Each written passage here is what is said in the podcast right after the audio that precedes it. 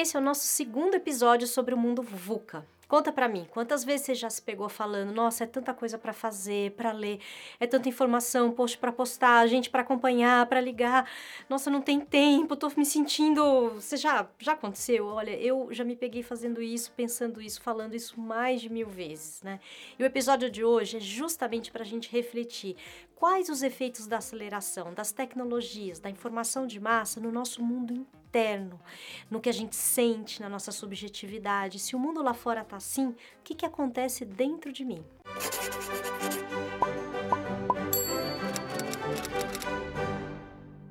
O mundo de hoje te faz sentir ansiosa, desorientada, angustiada, ansioso, desorientado, angustiado.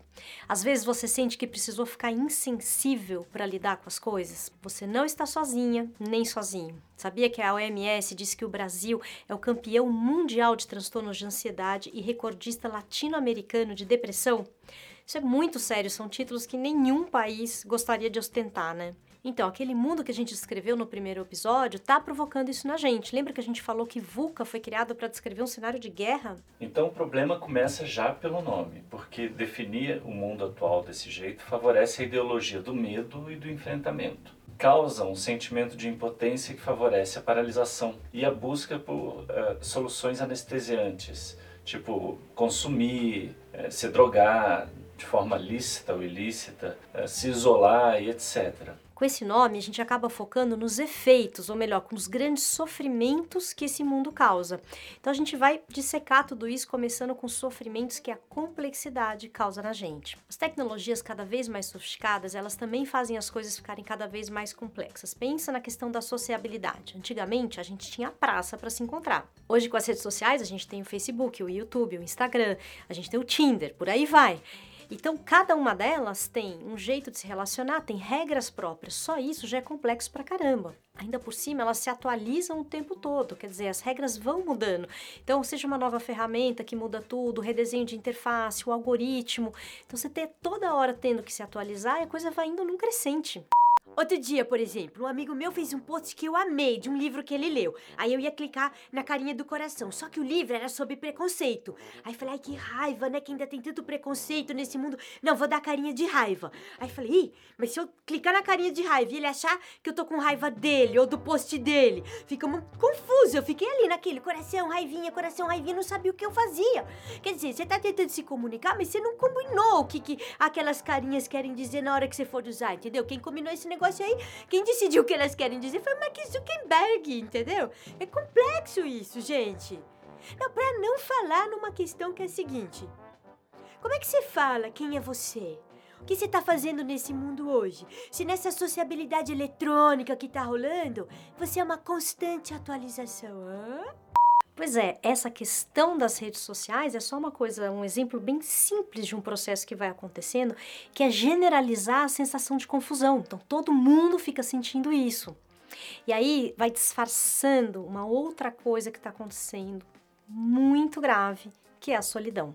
Sim, porque tudo isso reduz a quantidade de experiências compartilhadas e favorece as experiências de isolamento. Walter Benjamin já havia previsto esse efeito subjetivo há mais de 100 anos. Ele dizia que a gente estava vivendo uma mudança na qualidade das nossas experiências.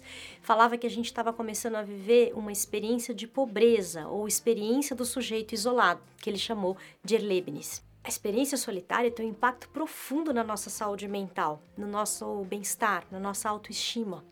Muita erlebnis, muita telinha e você perde o contato com o real, você não consegue contar a sua história, você não sabe o significado da tua vida, qual é o motivo de você estar aqui, você perde a sua narrativa. O aumento da complexidade, sem a sustentação das narrativas, gera angústia e ansiedade. Quer dizer, a gente está trocando as nossas histórias pelo stories. Se você quiser saber mais sobre isso, vai lá no episódio 10. O link está aqui embaixo no descritivo. A gente fala mais de Leibniz e do seu oposto, Airfaron. Mas vamos voltar para a questão da solidão. Você sabia que já tem estimativas de que um em cada três adultos no mundo sofrem de solidão?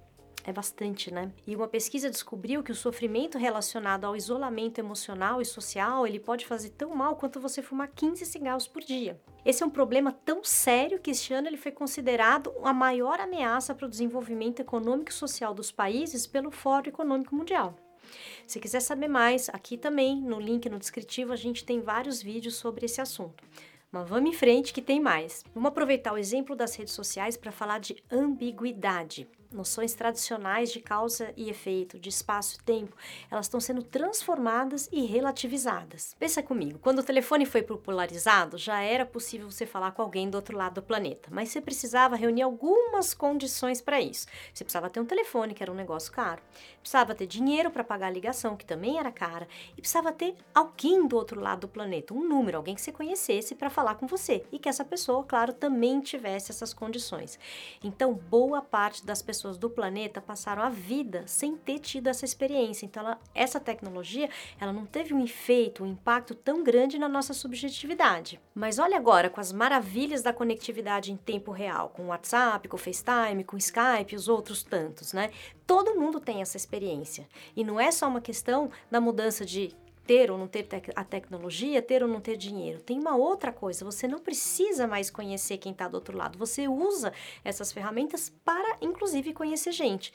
E você se relaciona com elas, às vezes intensamente com pessoas que talvez você não vá ver na vida jamais, nenhuma vez ao vivo.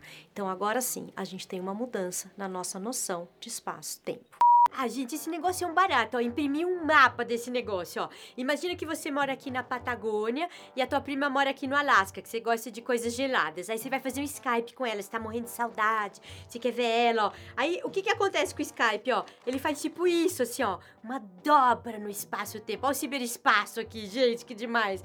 Aí na tua cabeça também rola essa dobra, porque tua prima não tá ali, mas ela tá certo? Aí a gente acha isso normal hoje, é óbvio, né? É, e aí, se você de repente tem uma idade mais jovem, você já nasceu pensando a vida assim. Então dá um negócio na nossa cabeça, muda alguma coisa.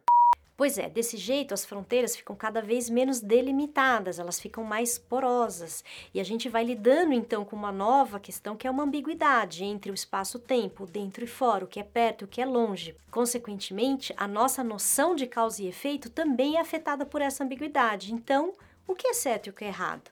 O que é verdade e o que é fake? Esse fator também vai modificar a forma de construção da nossa história e da nossa história pessoal.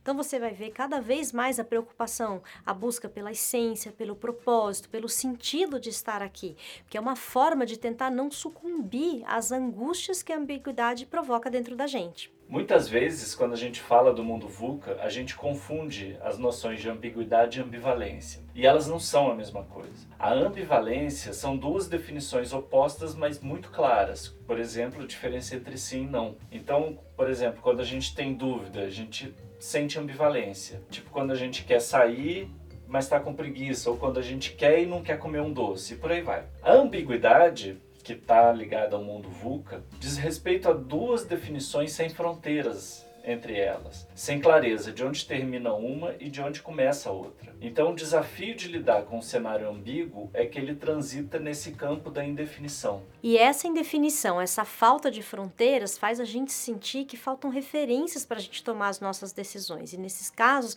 a gente começa a sentir uma angústia, às vezes uma falta de palavras para descrever o que está acontecendo no nosso mundo interno. Então, a gente chegou na incerteza, na incerteza de um monte de coisas. Uma das maiores maiores e que está provocando muita coisa são as incertezas no mundo do trabalho. Trabalho, emprego, até pouquíssimo tempo eram considerados ou eram sentidos como porto seguro de muita gente, algo que trazia essa sensação de segurança para o nosso mundo interno. Aí você começa a ler: a automação pode acabar com quase metade dos empregos em 20 anos, ou até 2026, aqui na esquina, tá chegando, os robôs vão fazer com que 54% dos empregos formais deixem de existir no Brasil.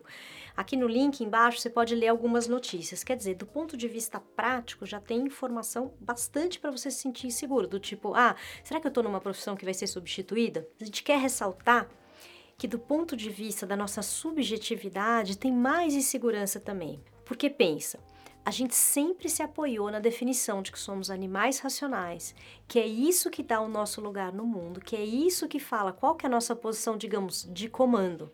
É isso que define quem a gente é. E agora estamos tendo que lidar com a notícia de que essa capacidade está sendo transferida para a máquina. Os computadores estão aprendendo e não vão parar mais. Então, é uma mudança do nosso lugar no mundo. E que mundo? Um mundo onde todos esses elementos que a gente falou até aqui se reorganizam o tempo todo, se reconfiguram, feito um caleidoscópio.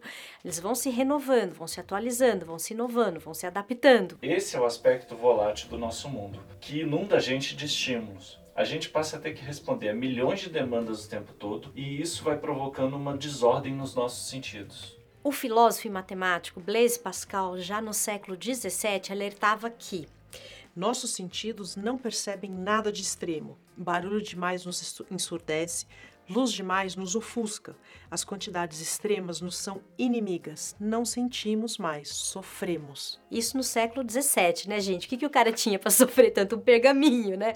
Põe o Pascal aqui hoje e aí pronto, né? O cara vai ver. Ah! E aí a gente vive super conectados e super excitados, ligados no 220.